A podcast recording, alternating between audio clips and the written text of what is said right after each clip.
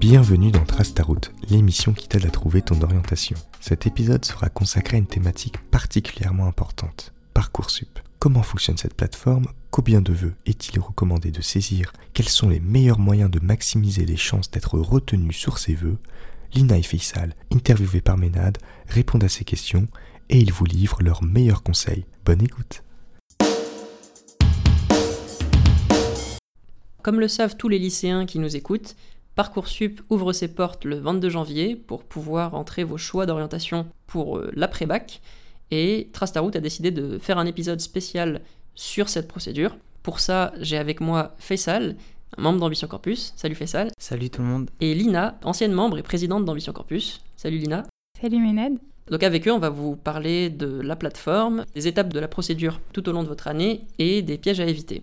Alors Faisal, est-ce que tu peux nous expliquer en deux mots ce que c'est que Parcoursup? Bien sûr, alors Parcoursup, c'est une plateforme mise en place par euh, le gouvernement et notamment euh, le ministère de l'Éducation. En deux mots, c'est une plateforme qui va permettre à l'étudiant tout au long de l'année de gérer ses vœux d'orientation. Donc c'est sur un site internet et aussi euh, une application et l'élève donc a un compte et c'est comme ça qu'il va réussir à gérer ses vœux et, et gérer les différentes étapes tout au long de l'année. Parcoursup, c'est tout au long de l'année et ça se divise en plusieurs étapes. Alors à partir de quand est-ce que la plateforme ouvre? Alors sur Parcoursup, vous pouvez euh, vous inscrire et formuler vos vœux à partir du 22 janvier. Mais il faut savoir que la plateforme est déjà ouverte depuis le 20 décembre et euh, le ministère de l'Éducation a mis en place euh, un site sur lequel vous pouvez trouver un maximum de conseils pour commencer à dégrossir votre projet d'or- d'orientation. Et donc jusque-là, tout ce qu'on peut faire, c'est se renseigner en fait, c'est ça? Ouais, c'est ça. Pour l'instant, on peut uniquement se renseigner. Et donc à partir du 22 janvier, là on peut vraiment prendre des décisions euh, sur notre orientation. C'est ça. Donc à partir du 22 janvier, les euh, lycéens pourront euh, postuler euh, à leurs différents choix de formation. Ils auront en fait jusqu'au 12 mars pour le faire. Comment ça se passe ces choix? À quoi ressemble la plateforme et qu'est-ce qu'on peut y mettre? C'est une plateforme où on va avoir accès, comme j'ai pu le dire, à un, un espace personnel. Et donc une fois entré dans cet espace personnel, on aura des onglets pour mettre nos renseignements. Un onglet qui sera réservé aux professeurs, notamment une fiche à venir sur laquelle on reviendra un petit peu plus tard. On aura un onglet ou plusieurs où on pourra formuler euh, nos vœux. Donc euh, dans l'onglet on pourra formuler nos vœux. On aura différents choix et différents espaces de recherche. C'est-à-dire qu'on aura un outil qui va nous permettre de choisir et de rechercher les filières. Et en fait, dans chaque filière, on va avoir une description d'une part de comment, par exemple, un quota d'élèves, combien d'élèves cette université prend dans cette filière. On va avoir, par exemple, un lien qui nous permet de nous rediriger sur un site afin d'avoir de plus grandes informations approfondies sur la filière. Ensuite, une fois quand on aura placé et choisi cette filière dans nos vœux, on aura la possibilité de formuler une lettre de motivation. C'est pas très très long et voilà, il va falloir un petit peu motiver le projet, pourquoi cette filière, pourquoi cette université? Donc ne pas hésiter à mettre, à mettre des cours qui pourraient nous intéresser, des professeurs, ce genre de choses, pour essayer toujours de se démarquer et d'essayer d'avoir sa filière. Effectivement, pour compléter euh, ce que dit Fessal, n'hésitez pas à mettre en avant les euh, qualités et les compétences qui vont finalement vous permettre de réussir dans cette formation et euh, vous mettre en avant en fait pour que votre dossier soit retenu. Comme quoi, vous avez des exemples de ce que vous pourriez mettre en avant? Par exemple, euh, tout ce qui pourrait être des capacités de rédaction, ce genre de choses, dans des filières comme le droit, où euh, en général on, fait, on est amené à faire beaucoup de dissertations, beaucoup de travaux écrits. Donc ce genre de choses, ça permet déjà d'une part de montrer à l'université et à la filière que voilà, on est assez prêt, on sait à quoi s'attendre au sein de cette filière, et aussi ça permet un petit peu de se mettre en avant via la lettre de motivation.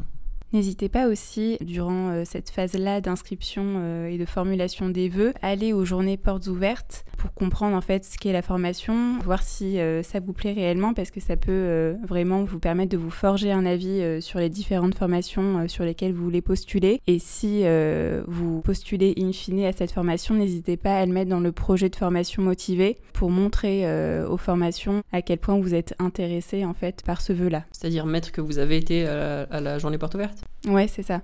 Et qu'est-ce qu'on y apprend dans une journée porte ouverte? Bah déjà, on a l'occasion de rencontrer euh, les professeurs qui euh, dirigent euh, ces formations. On a l'occasion aussi de rencontrer les élèves, de leur poser un maximum de questions sur la formation pour savoir quel est le contenu des cours, quelle est la charge de travail, tâter un peu l'ambiance générale. Donc je pense que c'est hyper important de le faire et ça permet aussi de se projeter dans des formations. Un petit conseil supplémentaire, une astuce, N'hésitez pas lors des journées portes ouvertes à remplir les fiches d'inscription qu'on va vous donner, de telle sorte que les formations sauront que vous êtes venu euh, à la journée portes ouvertes. Ça va en fait augmenter vos chances d'être euh, accepté. Ok, ça c'est quelque chose qui regarde vraiment? On dit qu'il regarde vraiment, donc euh, je pense qu'il vaut mieux se mettre toutes les chances de son côté et le faire. Parce qu'en fait, on ne sait pas réellement comment est-ce que les formations acceptent ou refusent les candidats sur la plateforme. Ça, reste euh, assez flou, c'est ça? Effectivement, ça reste assez flou. Comme l'a dit Fessal, euh, il y a des fiches en fait pour chaque formation sur Parcoursup qui montrent quelles sont les compétences qui sont attendues. Quand on va aux journées portes ouvertes, les professeurs euh, expliquent aussi un peu comment ils sélectionnent les élèves, donc ça nous donne déjà un peu plus d'informations. Le process n'est pas forcément 100% transparent même si on sait que les bulletins euh, jouent, euh, le projet de formation motivé euh, joue également.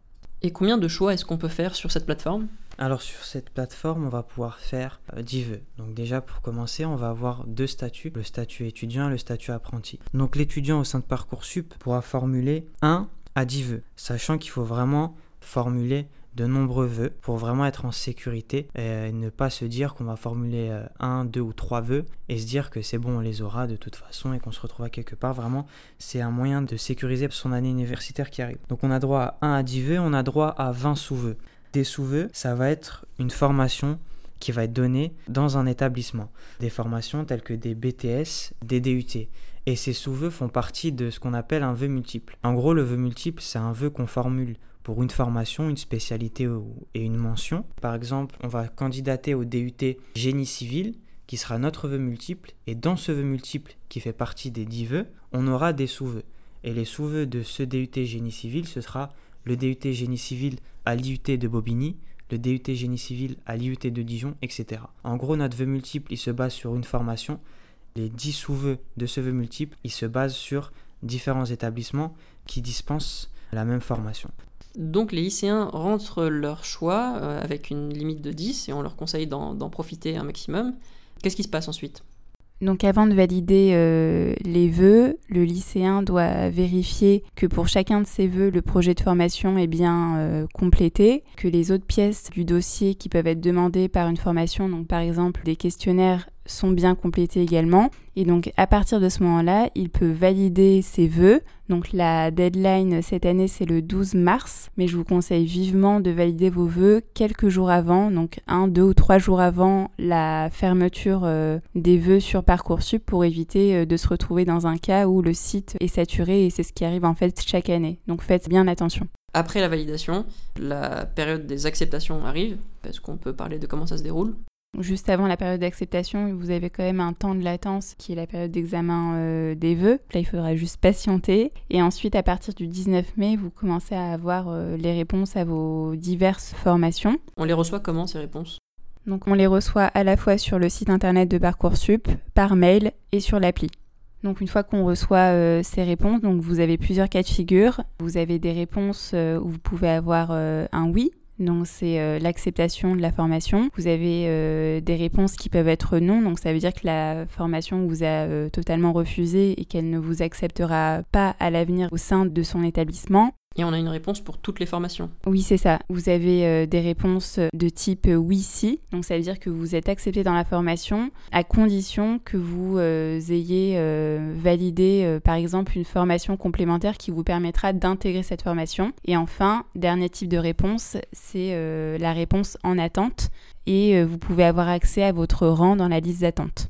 Et quel genre de formation complémentaire est-ce qu'on devrait avoir à remplir? Dans le cas d'un oui-si Ça va être par exemple d'avoir une certaine note à un questionnaire qui peut être un questionnaire de français par exemple, de rédaction, ce genre de choses, ou euh, d'autres types. Tout dépend vraiment de, de la filière. Ça peut être par exemple une formation de mise à niveau. Je sais que pour certaines formations euh, en cuisine, euh, des BTS sur la partie un peu hôtellerie, restauration, la formation peut demander à l'élève de s'inscrire à une formation de mise à niveau. Donc le lycéen reçoit les réponses à chacune de ces formations, oui, oui, si, non, et il n'en accepte qu'une seule. Alors, c'est un petit peu plus compliqué que ça. Donc, une fois qu'il reçoit ces formations, donc admettons euh, que le lycéen reçoit trois euh, propositions d'acceptation. Donc là, il devra euh, en valider une sur les trois et décider ensuite de mettre ses autres vœux qui sont en attente de les mettre toujours en attente ou d'y renoncer. Là, un conseil qu'on peut vous donner euh, chez Trastaroot, c'est d'éviter de renoncer tout de suite à ses autres vœux pour garder une sécurité en fait, parce qu'il est arrivé notamment l'année dernière que certains élèves acceptent des vœux et suite en fait à un bug de Parcoursup, ils se sont rendus compte qu'ils n'étaient plus ensuite acceptés dans les formations. Ils avaient déjà renoncé à leurs autres vœux en attente. Donc faites bien attention avant de renoncer à vos autres vœux en attente, d'être bien sûr que vous avez été accepté par la formation. Pourquoi est-ce que cette période d'acceptation dure aussi longtemps? En fait, qu'est-ce qui peut se passer pendant cette période? Alors pendant cette période, il y a beaucoup de choses qui peuvent se passer. Déjà, tout d'abord, comme on a pu le voir, on peut être mis en attente sur certaines euh, formations. Et notre rang, on va voir sur l'application que le rang qu'on a sur cette, certaines filières, il va petit à petit euh, baisser on va être la 200e personne à candidater et à être sur une liste d'attente et une semaine après on va voir qu'on est la 50e personne. Et en fait c'est que chaque jour des lycéens font des choix, vont choisir des filières. Et donc du coup lorsqu'une personne va dire oui à une filière, tous ses autres vœux vont être euh, refusés donc du coup ils vont être supprimés.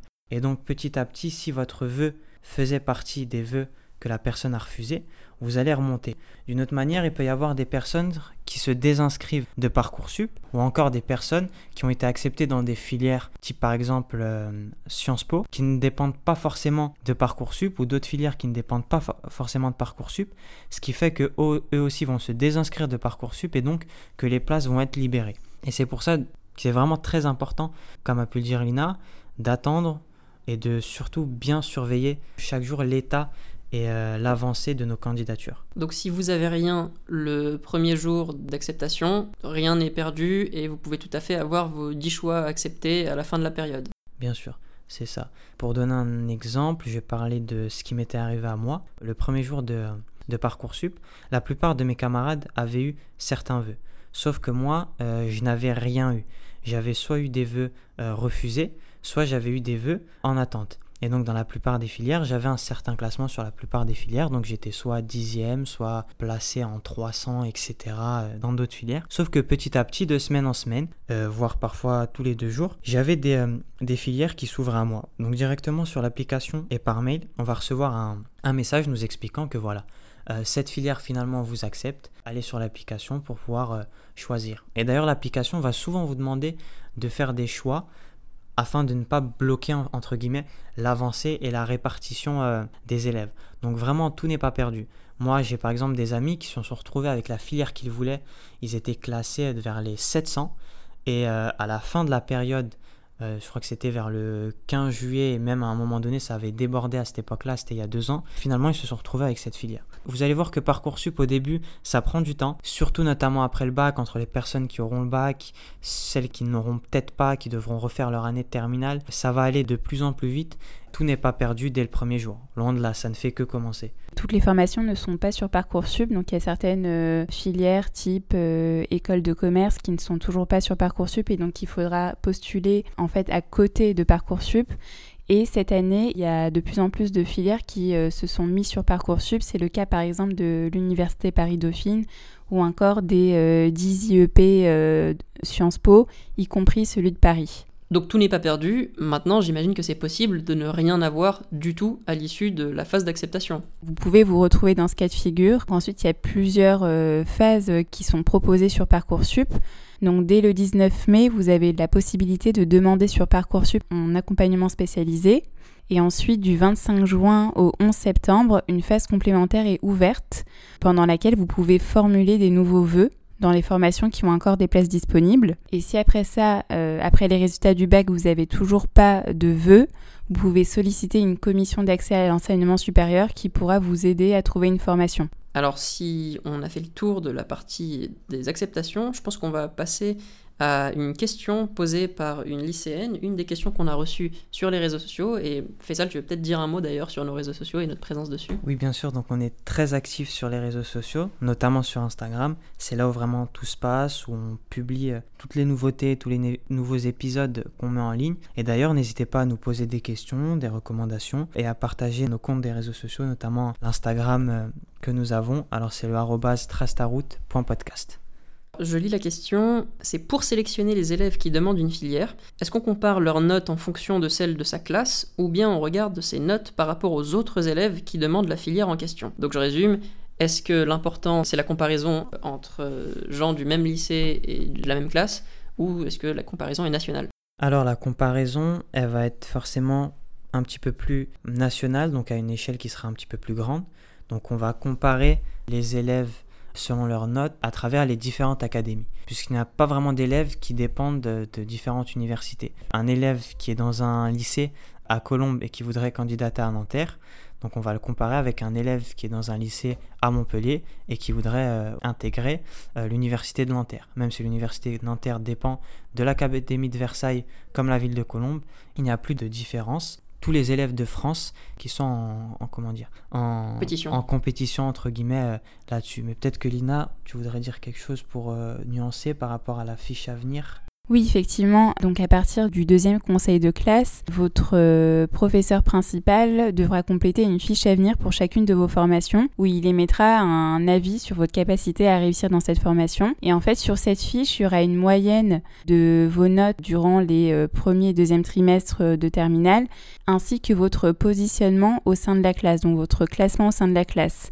Donc cette donnée va jouer en fait également pour les formations pour vous classer et euh, choisir euh, qui elle acceptera euh, au sein de son établissement. Donc la comparaison sera nationale, maintenant le dossier de chaque élève est aussi euh, dépendant de, de sa position dans sa classe. C'est ça. Exactement. Très bien. Alors, est-ce que vous auriez des conseils un peu généraux à retenir, des choses sur lesquelles vous voulez insister avant qu'on conclue cet épisode? Alors moi tout d'abord j'aimerais revenir sur euh, ce qu'a dit Lina par rapport aux journées portes ouvertes. Il est vraiment vraiment très important euh, d'essayer d'aller à ces journées portes ouvertes. Je sais qu'en ce moment il y a des grèves que c'est assez difficile de se déplacer, mais quand même essayez de vous motiver à plusieurs camarades, etc. Quitte à essayer de se faire déposer par nos parents, par nos oncles ou nos grands frères dans certaines universités parce que vous allez pouvoir déjà euh, réussir à avoir, comme a dit Lina, euh, une certaine ambiance de l'université, parler avec des étudiants, des professeurs.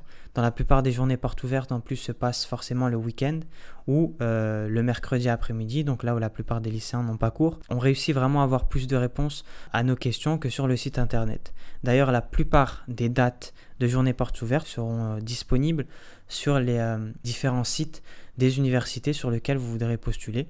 Donc vous pouvez avoir accès à ces infos euh, assez facilement. Je pense que c'est la meilleure manière d'avoir des informations sur, euh, sur les différentes filières. Ah, Je suis tout à fait d'accord avec Faisal et euh, si je dois rajouter deux conseils supplémentaires, donc le premier c'est de rester bien connecté durant toute la période Parcoursup pour bien répondre en temps et en heure aux différentes acceptations et pour ne pas se retrouver dans des situations problématiques.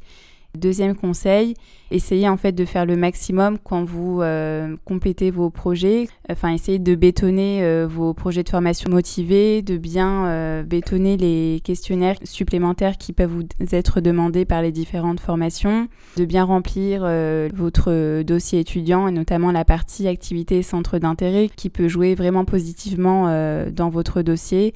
Donc voilà, faites en sorte d'avoir un dossier le plus clean possible. Faites en sorte aussi d'avoir des bons bulletins parce qu'on sait effectivement que ça aide énormément euh, dans ce type de procédure. Très bien. Et quant à moi, je vous conseillerais d'écouter Trace ta route le plus possible pour euh, vous assurer de faire les meilleurs choix sur Parcoursup. Merci à vous deux, merci Faisal, merci Lina, et on vous dit au revoir pour un prochain épisode de Trace ta route. Au revoir. Au revoir, merci.